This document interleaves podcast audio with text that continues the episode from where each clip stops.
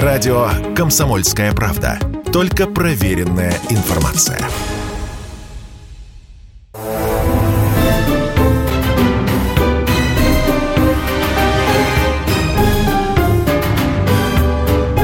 Предыстория. Мысли. Факты. Суждения. В студии радио «Комсомольская правда» Иван Панкин и Павел Пряников. Вспоминаем предысторию.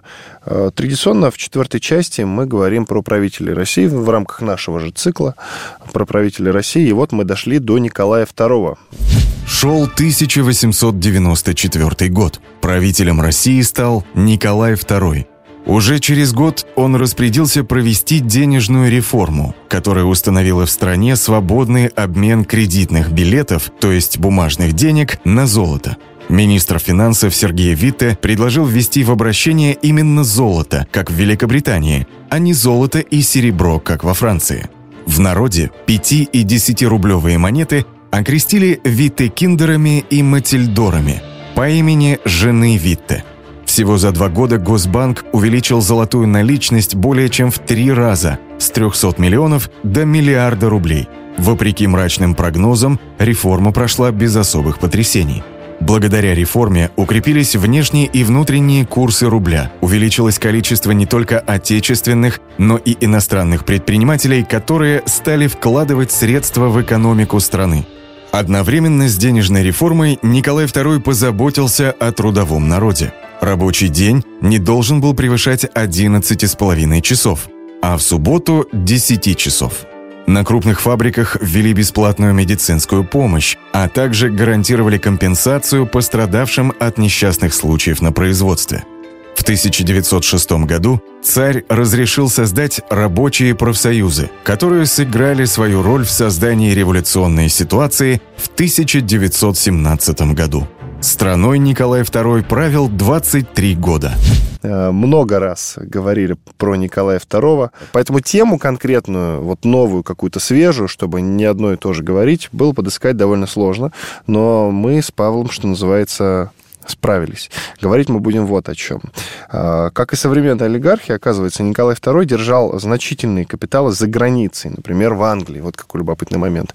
И тут же надо сказать о том, что, оказывается, Николай II, вот если взять всю династию Романовых, был богатейшим из всех правителей России. Это богатейшим правителем России. Действительно. Это, это действительно так. Я вот даже опережу свои подсчеты и просто вот э, сразу резюмирую примерное богатство Николая II.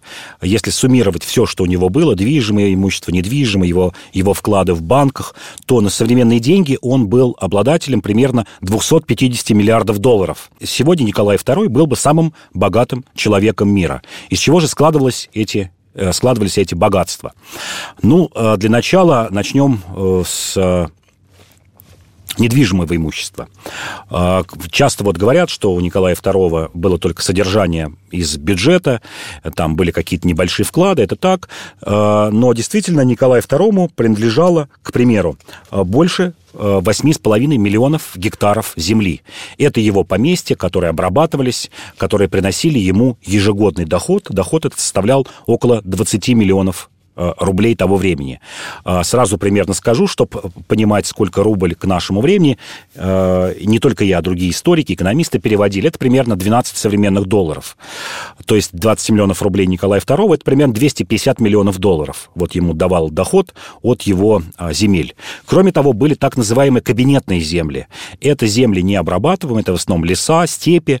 А, например, только в одной Сибири у него было 68 миллионов гектаров земли, принадлежало лично вот ему. А в общей сложности было 130 миллионов гектаров такой земли.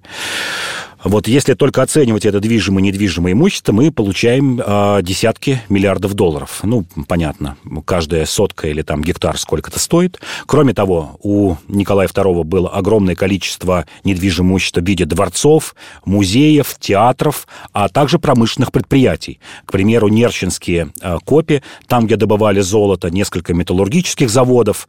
То есть это был еще и промышленник. Ему принадлежали серебряные руды, а, и приносили ему ежегодный доход в размере примерно 10-12 миллионов рублей чистыми. Ну, это еще факт такой, скажем, ну, да, действительно, Николай II был богатым, но вот меня больше удивляет э, другой факт, который не очень у нас афишируется, замалчивается, о том, что и Николай II, как и сегодня значительная часть олигархов, хранила свои богатства за границей не верила, видимо, в свою страну, э, считала, что эти богатства кто-то может отнять, хотя, казалось бы, кто может отнять у Николая II, там, в начале 20 века, он сам писал о себе в, в переписи населения. Хозяин земли Хозяин русской. земли русской, да, что это вершина власти, и вообще у него там никаких соперников нет. Но вот есть точные цифры, какие вклады у Николая II были за границей. У него было примерно 200 э, миллионов рублей в английских банках. А, можете умножить на 12 опять вот эту операцию, провести это примерно 2,5 миллиарда современных долларов. 220 миллионов а, рублей лежало во Франции. И примерно 8-10 миллионов в Германии. То есть в общей сложности примерно 450 миллионов рублей или около 6 миллиардов долларов современных у Николая II лежало во вкладах в иностранных банках. Это то, что только известно. Известно, кстати, из э, того, из его э, получения им процентов с этих вкладов. В среднем ему приносило 4%, и вот с этих вкладов он получал до 30 миллионов рублей ежегодно, только одних процентов. 30 умножить на 12, примерно 360 миллионов долларов, только процентов со вкладах в иностранных банках. И эти деньги как раз составляли так называемый тайный котел Николая II, из которого оплачивались, например, услуги охранки, услуги, ну, каких-то а, может быть, грязных дел, и не афишировали в каких-то в открытых бюджетах. В открытых бюджетах содержание Николая II, а, его двора, обходилось примерно а, в 30 40 миллионов рублей в год. Это на наши деньги, ну, примерно 300-400 миллионов долларов вот стоило содержание а, царской семьи в год. Ну, а в целом, повторю, вот все те богатства, которые были у Николая II, это примерно 250 миллиардов современных долларов. Это действительно был богатейший человек. Кроме этого, если мы говорим о недвижимом имуществе, это, конечно же, огромные богатства, это украшения Романовского двора, ювелирные украшения. А, когда конфисковывали, причем вывезли, ну, скажем так, конфисковали не, не полностью эти богатства. Мы знаем, что часть была увезена ими в 18 году а, в ссылку в Екатеринбург, часть а, взяла этих богатств. Мать Николая II, которая затем прибыла в Данию, мы знаем, что, например, ее корона находится в Англии, то есть часть этих богатств была вывезена из-за границ, но, тем не менее, только советская власть примерно конфисковала, вот отчеты начала 20-х годов этих драгоценностей, на 800 миллионов золотых рублей.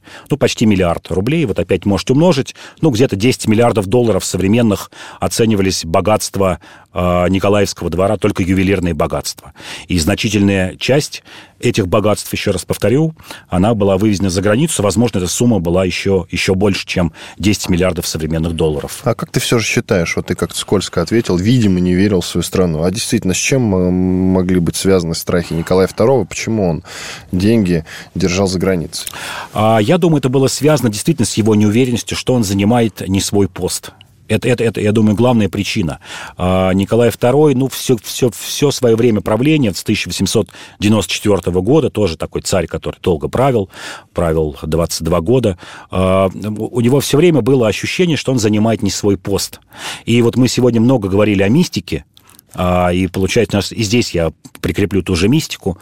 Для него правление началось с Ходынки, 1896 год, это коронация в Москве, на которой погибло 1400 человек, это только официально, некоторые говорят, что больше 2000 задавило в толпе. И сам Николай II считал, что, особенно его жена, которая увлекалась мистикой, считал, что его правление вот так началось неудачно, что оно и должно закончиться неудачно. И, кстати говоря, окружение его и Николая II считала примерно так же, что началось с крови и закончится кровью. Это вот знаменитое высказывание, и Витте, и э, такое прозорливое в какой-то мере оказалось, что ну, началось болел, значит. Э, гемофилия. Да. Николай II считал, что его свергнут, что рано или поздно, причем свергнет его семья, Э, романовская семья, которая не была довольна его правлением. Вот этот вот удивительный царь, который, ну, в общем-то, не удовлетворял ни из одну политических, экономических сил в Российской империи. То есть вот прежний его, например, отец, э, например, прекрасно удовлетворял консервативную часть Российской империи, Александр II – либеральную часть, а Николай II – ни либералов, ни консерваторов, ни революционеров, ни даже, как потом выяснилось, из своих родственников в Англии и Германии. А деньги-то в итоге никому не помогли, которые он хранил? И деньги не помогли. И То в итоге есть... оказался никому не нужным, и эти деньги, как мы уже сейчас Канули знаем... в лету? К... Что ну, нет, случилось? ну, земли, понятно, конфисковали в 17 году. А те, которые земли. держал за границей? А те, которые держал за границей, остались э, его потомкам, тем Романовым, которые и жили, и живут, и сегодня потомки Романовых э, на вот эти вклады, которые были у царя. Ничего себе. Иван Панкин и Павел Пряников, историк, журналист, основатель портала и телеграм-канала «Толкователь». Спасибо, что были с нами. Всего доброго. До свидания. До свидания.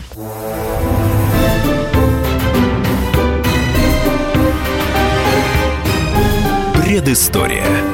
Мысли, факты, суждения –